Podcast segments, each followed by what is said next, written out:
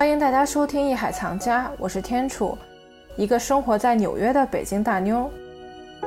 我在艺术圈工作已经有些年头了，人们常说艺术可以修复人心，我希望用声音为大家介绍纽约的博物馆、美术馆，那些最有特色的艺术家，以及数不尽的画廊和展览，还有那些与艺术有关的有趣的好玩的事儿。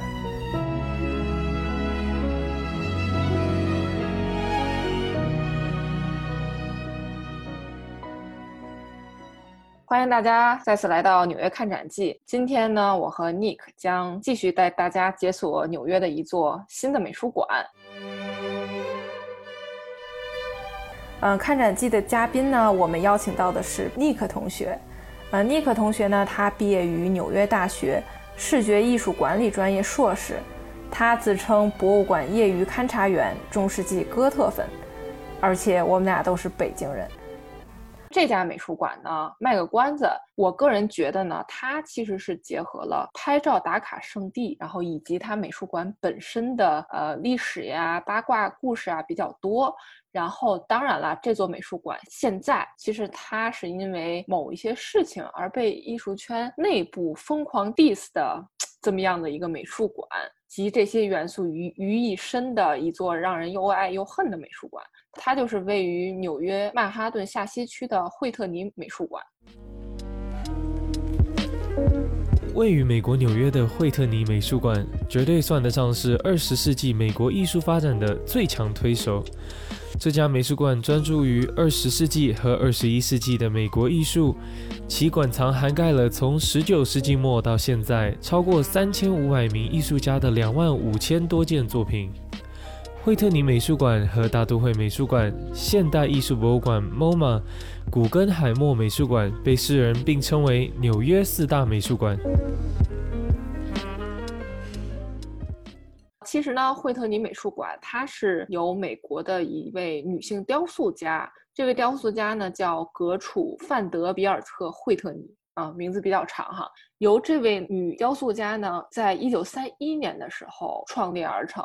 然后现在呢，经过这个将近九十年的历史之后呢，现在它的藏品大概有两万多件，主要呢是以二十至二十一世纪的美国现当代艺术为主。二零一五年的时候呢，这个美术馆从曼哈顿的上东区迁到了现在的位置。这个呢，一会儿我们会为大家仔细去讲一讲。现在的位置呢，它是离我们上次介绍的那个鲁宾艺术博物馆不远，步行大概仅仅需要十五分钟的时间吧。这个美术馆比较有意思的地方是呢，它的每一层几乎都有室内和室外的展区，这一点在美术馆来说是比较难得的。这一点也是说这个建筑的精髓所在。美术馆收藏的作品呢，也包括各种媒介：油画、雕塑、版画、摄影、电影、录像、装置，包也包括新媒体。然后基本上就展示了1900年至今美国艺术的这样的一个发展的一个脉络。嗯哼，这这是一个名副其实的打卡圣地啊，因为它这个地方在格林威治村还有切尔西画廊区交界的那个地方，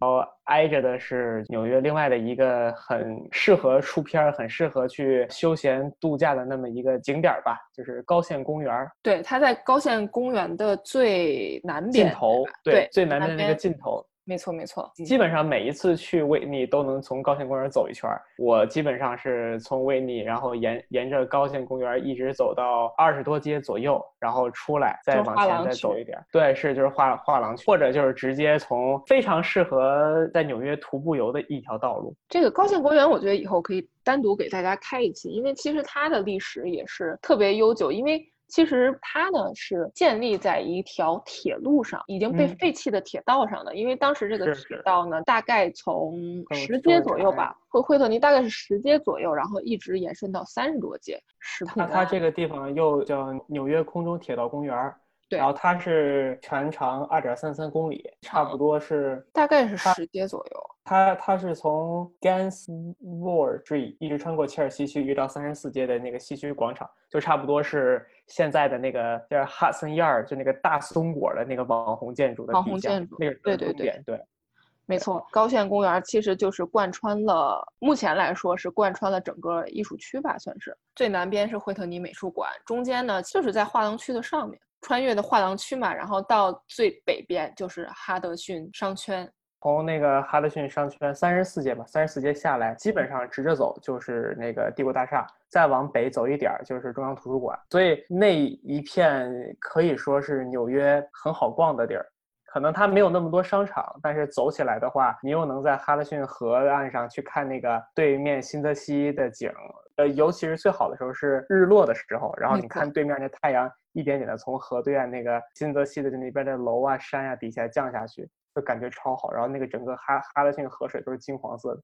对，其实而且哈德逊河那边就很多人在跑步嘛。其实我在那个惠特尼美术馆，透过它面向哈德逊河的那个大玻璃，我就能看到很多人，因为那个人特小，就在底下跑步。对对对，这个也是纽约很特别的一个地方，大家特别爱沿着那个哈德逊河。跟那儿跑步，我觉得这个哎还挺有意思，就是算一个文化和一个休闲区的这么一个结合吧。其实你要非得说，就是高县公园跟惠特尼之间关联还是有的，因为高县公园它最早是纽约中央铁路归属的是那个 New York Central Railroad，就是纽约中央铁路。然后纽约中央铁路的所有者就是惠特尼博物馆创始人，就是惠特尼夫人她的曾爷爷、祖爷爷。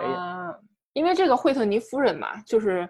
我们刚才讲了她的名字啊，叫格楚范德比尔特惠特尼嘛，后面我们就简称她为惠特尼夫人，因为她的名字真的是太长了，太长了，对。所以我们觉我觉得聊到了这惠特尼夫人，我觉得她的家世，包括她的这个经历，还是特别值得去讲一讲的。对她的这个家世，就是她的从她的名能看看看得出来，惠特尼应该是随着丈夫的姓嘛。她前边的这个格楚，或者有的翻译成是格楚，有的翻译成是格特鲁德，嗯嗯，就不管是格楚还是格特鲁德，全都是指这个惠特尼夫人。然后她中间的这个名是她原来的姓，就是范德比尔特。可能大家一般知道美国很有钱的那种富翁的家庭，大家可能知道有卡内基，有这个摩根，有洛克菲勒。但其实范德比尔特现在是纽约富豪榜应该是最有钱的家族，现在依然是在排第三位。现在还是吗？我还以为已经落寞了。好，好像是还在排排在前边，只不过他们家就是没有没有什么其他的事情了，就是他的资产应该还是非常多的。这个也是美国本土的一个，真的是能家族吗？范德比尔特呃巨富，对对对，能被称为家族的，这肯定是了不起的。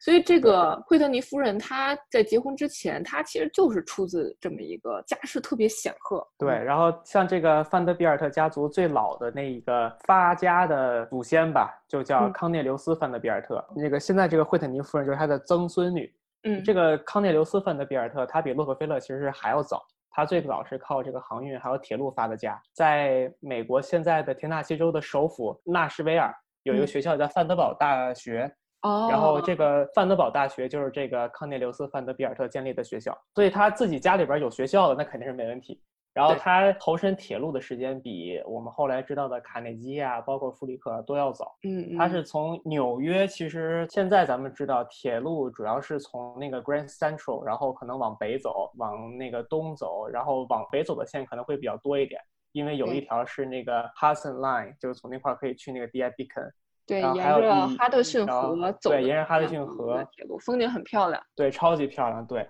然后还有一个就是那个哈勒姆线。现在哈勒姆线的话，巡警官也挺多的，基本都是往北走的话，然后往南走的它也有。往南走的话，就是这个咱们刚才说的纽约中央铁路，就是 New York Central Railroad。然后这些铁路呢，基本上是工业革命之后，一八三零年就开始开设了这条铁路。嗯。但是呢，范德比尔特从一八五零年就慢慢的去入驻这些铁路公司，逐渐成为董事长，成为股东。然后七十年代的时候，就完全把这个纽约中央铁路、哈勒姆铁路以及这个哈德逊河，就所有的这些铁路全都归为自己所有了。所以你能想到，他是一个承包了美国公共运输的一个人。所以。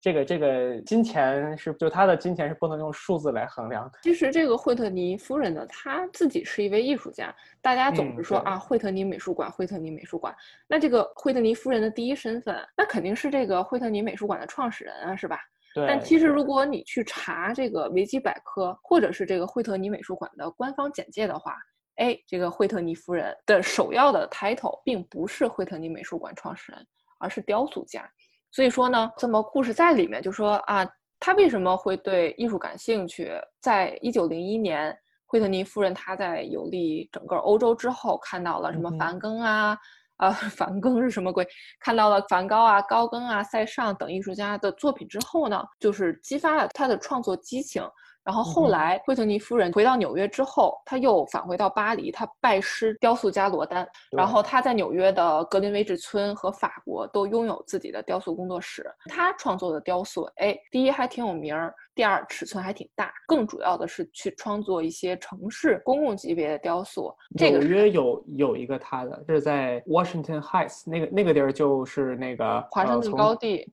对，从哥大再往北走，就已经到了咱们大都会修道院分馆的那个小公园就那一大片地儿，然后有一个那个雕塑是反映南北战争的，嗯，就是他创作的。他的雕塑，对他的东西还是当时还是被挺多人所接受的，所以说他的艺术家身份起码是被大家所认同的，雕塑家嘛。后来呢，在二十世纪初期，之前我们在 MoMA 的那一期纽约看展记中呢，也给大家介绍过，就说那会儿呢，就是欧洲现代艺术特别蓬勃发展的这么一个时期，什么野兽派、立体主义、表现主义啊、未来主义啊，哎，乱七八糟的呀都出来了。但是呢，这些东西开始慢慢在美国流行起来了，哎，这是好事儿。但是呢，美国本土的那些特别具有创造力啊、特别有各种想法的本土艺术家呀，对于他们来说就比较难了。因为你想想，这整个市场、整个这个美术馆全是被这个欧洲的这个现代艺术给包围了，那他们怎么办呢？他们没有地方去展示自己啊、出售自己啊，他们也得活呀。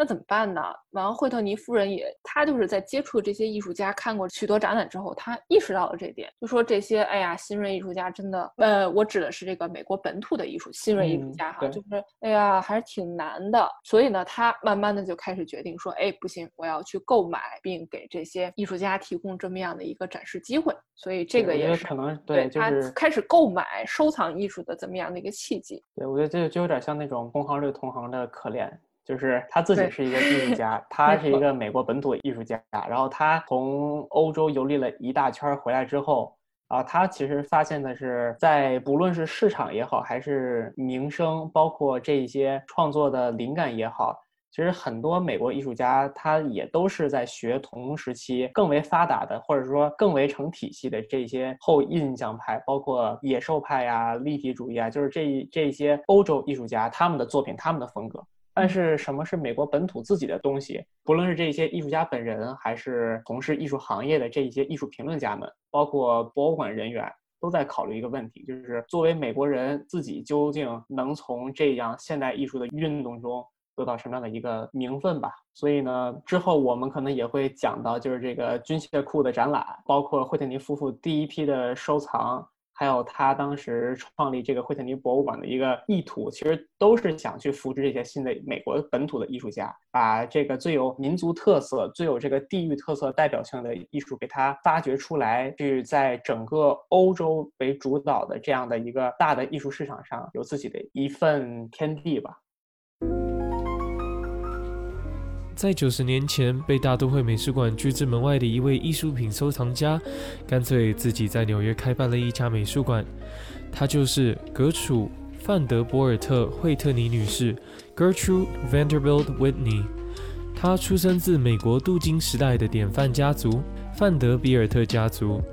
这家美术馆就是位于纽约曼哈顿切尔西区和格林威治村交界处，以收藏美国现当代艺术而闻名的惠特尼美国艺术博物馆 （Whitney Museum of American Art）。现在呢，我们就讲一下刚才 Nick 提到的这个垃圾桶画派，也叫垃圾箱画派。这个呢，其实是惠特尼夫人的第一批收藏。这话怎么说呢？先说一下惠特尼夫人在这个美国本土艺术家的一个收藏地位吧。其实从一九零七年开始收藏，然后到这个惠特尼夫人一九四二年去世的时候，就这三十多年间，她一直是美国本土艺术家的最大买主之一。这个契机呢，其实就是一九零八年，惠特尼夫人她继承了这个家族产业。他呢，当时就去参加了一家叫麦克白的画廊的展览。当时这个画廊就正在展这个垃圾桶画派。呃，垃什么叫垃圾桶画派啊？这个名字听着挺诡异的哈。其实它呢是二十世纪初在美国兴起的这么样一个艺术流派。这个流派呢创作的。就是你想象一下，为什么叫垃圾桶画派？他画的都是纽约日常生活的场景，就比如说什么醉汉啊、妓女啊、地铁呀，包括纽约拥挤的住宅和街道，外面乱七八糟晾的衣服，然后吵吵闹闹的剧院，就这种的。第一是题材上就是一个比较嗯混乱的一个时代吧。另外一个就是从视觉冲击上，哎，还是特别强烈的。包括你看这些艺术家的作品，垃圾桶画派艺术家的作品，就是一些特别真实，去描绘当时城市和现代生活，哎，是什么样子的。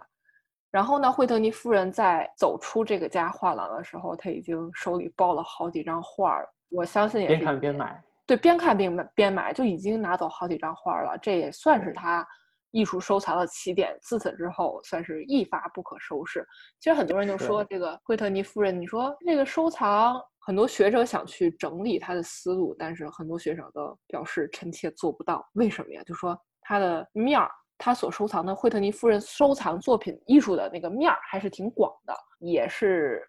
怎么说？大部分也都是反当时的这个主流，反当时的学院，也是算是跟 MoMA 似的吧，走在先锋的这么一个状态里。但是，当然他们的收藏的类型还是有不一样的哈。我个人觉得，惠特尼夫人她所收藏的那些艺术家，就是真实的美国当时，包括纽约整个城市风貌的这么样的一个体现。对，就是其实我觉得很好玩的一点就在于，在这个惠特尼夫人在麦克白画廊，这个画廊其实现在已经没有了，它这个画廊应该是在四十多街，反正就是离离那个纽约公共图书馆非常的近，但是那个那个地儿现在好像已经被改成了一个小银行。就那个画廊已经就好像是五十年代就给就给拆了，对，其实就是正在这个惠特尼夫人从这个麦克白画廊抱了很多画出来，这个时间往前倒六七十年的时候，也就是在十九世纪中一八五零到一一八六零年的时候，那个时候呢，正好也是有一批人，就是莫奈呀，然后他们就是作为这个印象派创始人，他们的作品。没有被法国学院派这种新古典主义为代表的艺术界所接受，所以他们成了败选者。败选者之后呢，此后的五六十年间，他们成为了主流。曾经的败选者成为了主流，而现如今呢，这些曾经的被认为是离经叛道的艺术品，又成了美国新兴的更加反叛的这样的艺术家所反叛的对象。但是如果从这个节点再往后倒三五十年，回到了一九七零年的时候。这个时候，其实又出来了新的，比如说波普。波普他其实反而是反对的是，就是他反而是更加比一九三零年之后，就是二战左右的时候的艺术品要更更加的激进，就更加的去模糊了就是艺术跟日日常生活的一中间的一个边界。所以他是能够看到从就是印象派开始，一直到一九七零年。每隔三五十年，大概都得有一次这样的一个被淘汰，然后有更激进、更反叛的艺术成为主流这样一个过程，就感觉长江后浪推前浪，前浪死在沙，呃，那倒不至于哈，对，不至于，但但是 前浪比他们的价格还是要贵，这个是真的，对，不得不说，这个我觉得是一个艺术界的这么一个常态嘛，就像你说，其实这话听起来有点绕哈，就是不停在推翻前一个。哎，怎么说？不停在推翻现在的主流，完成为下一个主流，然后被后一个先锋继续推翻。哎呀，这个话说的我自己都绕了。但是差不多，差不多。对，听众朋友们应该能理解我们的意思吧？大家能理解。对，就是曾经的反反叛者，现在成为了主流，不能叫反叛者，就是曾经的创新者被这个主流所接受，成为了新的学院派和这种官方的体系。而这个官方体系，就过了三五十年之后，又会被新的这样的创新者所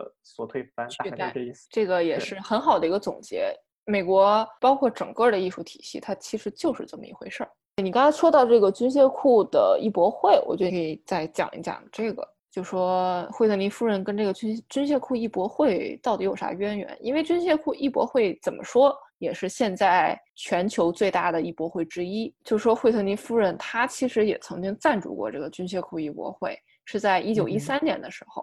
对，就是第一第一届，就是其实也是。那当然肯定不止她一个人去赞助哈，但是也算是赞助人之一吧。这个呢，军械库艺博会一九一三年首次展览嘛，然后也是第一次向美国公众吧大规模的去展示这些欧洲的现代艺术，也包括美国本土的。惠特尼美术馆当时又赞助艺博会，又自己有收藏。你说说白了，就是这个霍太太的人生当的挺好的。你这个他是怎么又怎么去想到去建立一个美术馆的呢？那肯定是受了刺激嘛。对，对，肯定受了刺激，就是跟那个 MoMA 的建立有异曲同工之妙。嗯嗯，其实就是惠特尼夫人她在建立自己的博物馆之前，她一直都是有自己的小工作室的。然后她是在一九零七年，就是我们刚才说到，她从法国、欧洲就是游历了一大圈儿，然后在那个罗丹工作室还给人当学徒。完了之后呢，她回纽约之后就开设了一个自己的那个工作室画廊。这个地儿在哪儿呢？就是离那个 NYU 非常近，在那个西八街八到十二号，就从那个 Washington Square 出来，然后第二个路口往左一拐，对，然后那儿，对，然后那个就是他最早的一个工作室。然后后来呢，他又过了七八年，又往南移了移，就是在那个西西四街，然后那个建立了自己的另外的一个俱乐部。然后这个俱乐部呢，他当时就是想结识更多的本土艺术家，想再接触更多的很年轻的。并不是被这个主流所认可的这样的美国本土的艺术家，嗯，然后他呢又在那个地儿给人家提供住房，然后提供津贴。这个俱乐部呢就差不多，嗯，一直运营到一九二三年左右的时候，然后这个地儿已经非常小了，就是已经容不下这么多人了，所以。他又从这个西四街迁回了刚才我们说这个西西八街，就是 Washington Square 这儿，慢慢的一直到一九二八年，也就是他建立这个博物馆之前。整个的这个他自己这个俱乐部的会员就已经涨到了八百人，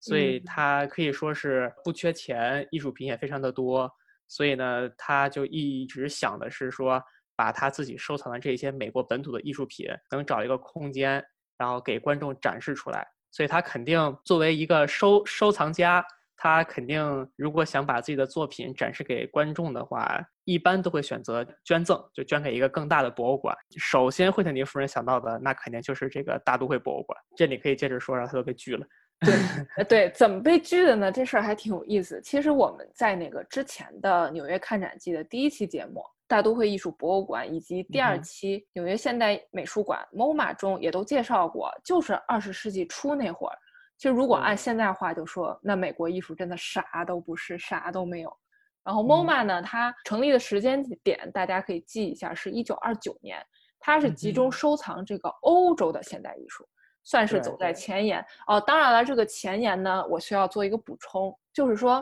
它是后来才开始慢慢收藏这个美国现代艺术的。这个一开始，这个一九二九年开始，这个可并不是啊。集中收藏这个欧洲现代艺术，那大都会艺术博物馆呢？那更不用说了，就是相对更保守啊，收藏范围上下五千年，千年对，更加保守。然后 MoMA 当然也说过，就是说啊，我们的收藏方向不会跟大都会美术馆冲突的。啊，其实呢，惠特尼美术馆也是如此。当然了，就说如果大家对这个大都会和 MoMA 的故事感兴趣的话呢，也欢迎订阅这个纽约看展记。然后可以回听我和尼克之前的节目，对，都是讲了这两个美术馆。当时真的是二十世纪初，欧洲现代艺术在美国盛行，但是这个美国本土艺术就是无人问津，无法无啊无立足之地，就是处于这么样一个状态。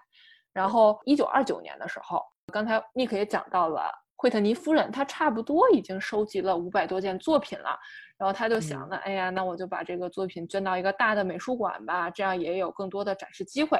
结果就真的特别残忍，就被大都会给拒了。嗯，然后而且最惨的是，他还说他要全额支付，就是建造可容纳这些作品的一个侧翼的费用。就是一一个侧翼，就是对对，开一个相当于就是扩建了，相当于对，就是就是我我给你 大都会钱，你自己去建一个新的楼，放我的这个东西，对。然后大都会给拒了，理由就是美国的现代艺术没有收藏的价值。然后哇，给这个我能想象到给这个。那惠特尼夫人肯定贼生气、贼伤心呗，然后她肯定觉得思来想去，一拍桌子，觉得不行，大都会不要，那我干脆自己建立一个收藏体系，我自己建个美术馆，然后呢，这个收藏体系和美术馆只专注于美国本土的艺术以及美国本土的艺术家，所以这就是这也就接上了刚才尼克讲的故事。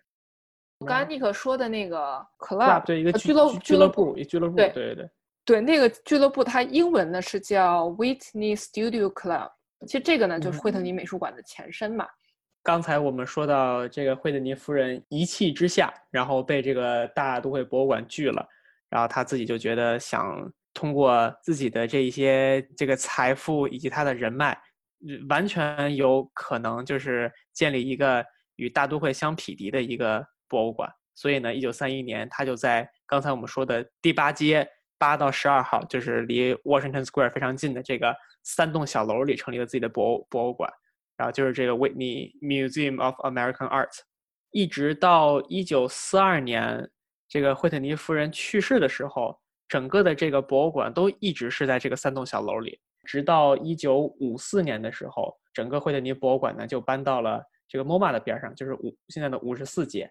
差不多是跟 MoMA 做邻居了，哎，那这样一想的话，那个楼也是洛克菲勒家族的呗。我估计是这个很大概率是没错，因为当时我我在咱俩在 MoMA 那期节目中讲过，洛克菲勒家族承包了五十四这一条街，这一条街。对，整个那条街全都是洛克菲勒家族的。然后这个 MoMA 边上的这个惠特尼的第二地址，那肯定就基本上也都是富豪之间全全认识嘛。但是呢，好景不长，一九五八年的时候，MoMA 呢就发生了一次大火。这次火灾呢也导致 MoMA 很多的藏品，包括员工都搬到了这个惠特尼来，然后其实就是惠特尼也觉得，哎呀不行，这个地方确实是小，而且紧邻 MoMA 嘛，所以呢，他们就在一九六六年的时候就找了一个新的地址，这个地址就特别有意思了。我们现在又要讲令观众可能会听着有点 觉得绕圈的事情了。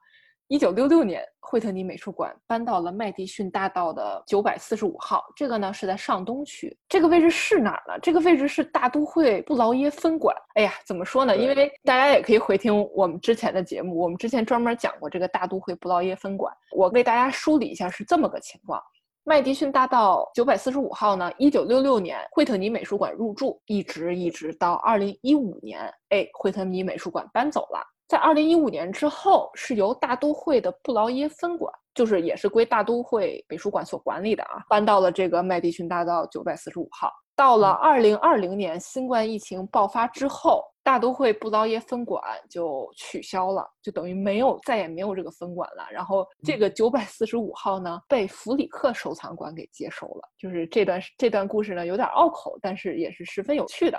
就说如果大家感兴趣的话，大家可以回听我们之前讲大都会布劳耶分馆的纽约看展记，大家可以回听之前的节目。整个惠特尼他从 MoMA 搬到这个麦迪逊大街的时候，呃，就找了一个叫布劳耶的设计师，在这个地儿给他建了一个四层还是几层，反正就建了一个五楼是吧？对，就给他建了一个很现代、很现代的一个建筑。然后这个建筑呢，有点像现在的那个 MoMA，然后。你其实看不见它的窗户，你就感觉好像是一个那种钢板呀、水泥呀糊的那样一个方方的建筑。然后那个建建筑它还不是很规则，它是梯形的，所以整个跟那一整条 Madison Avenue 上面其他的那种红砖的那样的那种老的 townhouse，还有它旁边的像那种大理石面的这种古典风格的 luxury 大楼完全都不一样。所以整个那一条街你看过去的话，就那个建筑最显眼、最突兀了。没错，就是看起来就跟个水泥盒子似的。是，就基本上就是个水泥盒子，就有一点像，就是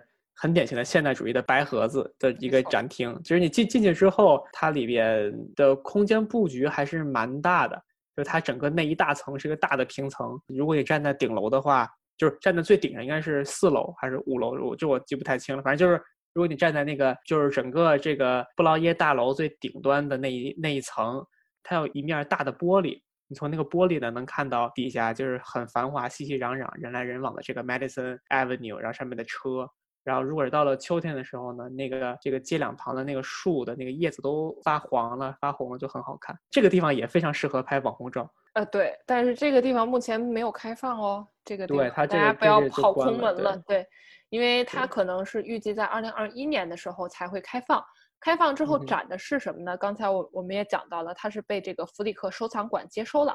这弗里克收藏馆也是暂时去租借这个大楼，因为它本身的那个花园、本身的那个 building，它要去装修，等于就是这么一个临时的一个场所吧。所以我觉得，哎呀，这个麦迪逊大道九百四十五号，不知道为什么就是美术馆来来走走，对，真是命途多舛。就是它这个大楼现在还所有权归属就是惠特尼美术馆，只不过是应该是他买下来了，对，只不过就是大家租啊、借呀、什么的。对我对，就是大都会说好像是当时也是掏了一部分的钱帮惠特尼去分担这个大楼维修，还有这个场地的一个这个这个费用。博物馆之间嘛，就相互的都帮帮忙，挺好。帮衬帮衬，对，对对是。刚才我们说到二零一二年左右的时候，然嗯后这个惠特尼美术馆呢就决定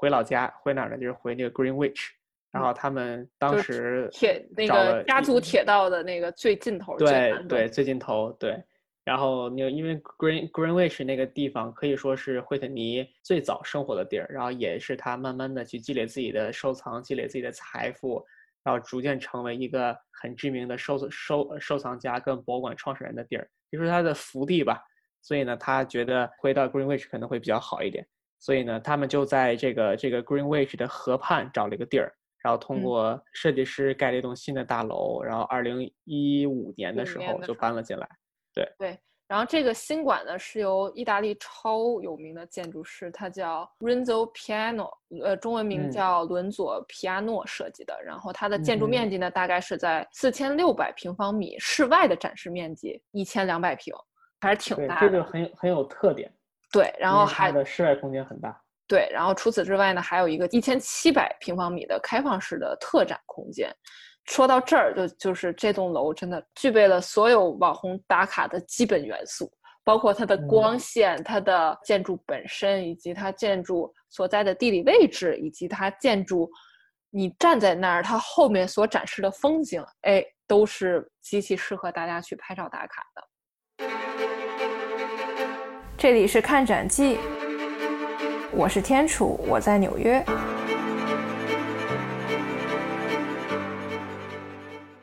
怎么说呢？我先大概给大家描述一下这个建筑，就是大家可以闭上眼睛脑补一下。它整个建筑呢是一个菱角形的多边形，是一个特别不对嗯称的一个结构啊。整个呢是呈倾斜的一个状态。其实你远看呢，有一点像，我个人感觉它特别像一艘这个游轮的最顶儿对的一个对部分，是是，就感觉就是它嗯它有就那种特别好的就那种大酒店，它可能会就是在上边的几层其实是往里凹，然后越往底下就越往外，每一层可能弄的是游泳池或者什么的。但是这个这个这个这个新的这个惠特尼的这个楼就跟那个非常的像，只不过游泳池变成了一个大露台。对你就像对比一下，比如说那那酒店可能是啊、我二层是游泳池，三层是露天的这个 bar，就是这个酒吧，然后三、嗯四层呢就是这个餐厅，哎，但是惠特尼美术馆其实跟这个性质是一模一样的，它就是把这个所有这些，比如说餐厅啊、泳池啊，它给剖开了，就说啊这一嗯。层我可以放艺术品，另外一层我可以也可以放艺术品，就等于它把这些空间都用于放这些室外的这些装置和艺术品，我觉得这点真的特别取巧。然后呢，整个它有四个露天的环绕的这个平台，你站在外面，首先你能看到哈德逊河，这个是很有名的，大家都知道。嗯还有就是纽约高线公园的风景，你也可以看到。还有就嗯是纽约 downtown 那边，就是往继续往下看，你也能看到，就等于是尽管它的楼那那肯定不如什么世贸呀那么那么高，但是呢，你可以看到是真正的纽约。我觉得这一点就是每次让我去，我都哎呀，我觉得特别激动。太美了，真的对，可能我不会说，因为我会经常去嘛，可能我不会说我要特意在那儿去，呃，拍一些啊、我自己美美的照片啊，那不会。但是我就光看，我就觉得哇，真的嗯爱死纽约这个城市了。主要是整个那一片 Greenwich，它应该是纽约，就是